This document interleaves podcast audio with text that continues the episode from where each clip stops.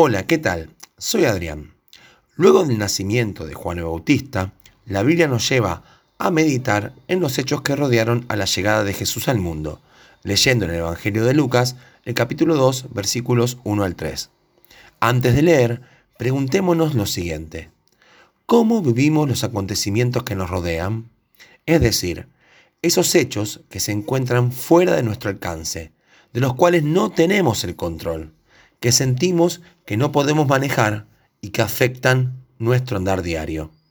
El tiempo en el cual nació Jesús estuvo rodeado por una gran cantidad de acontecimientos que ni José y María pudieron controlar.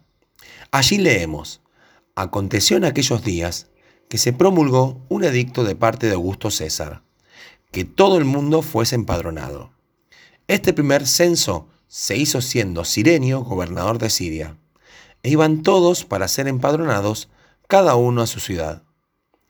Lo anteriormente mencionado estaba fuera del alcance de José y María.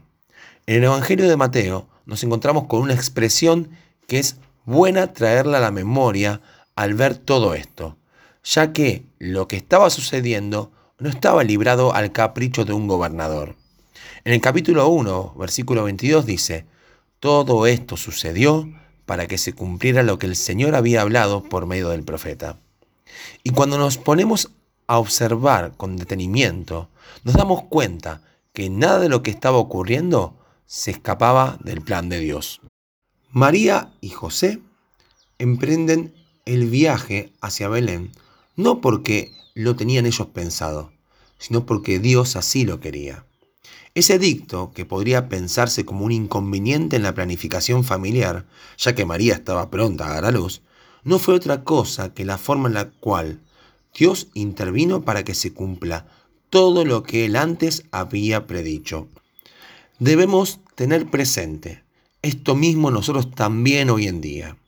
El mundo en el que vivimos y las circunstancias que nos tocan atravesar no están fuera de control aun cuando sintamos que fuera así.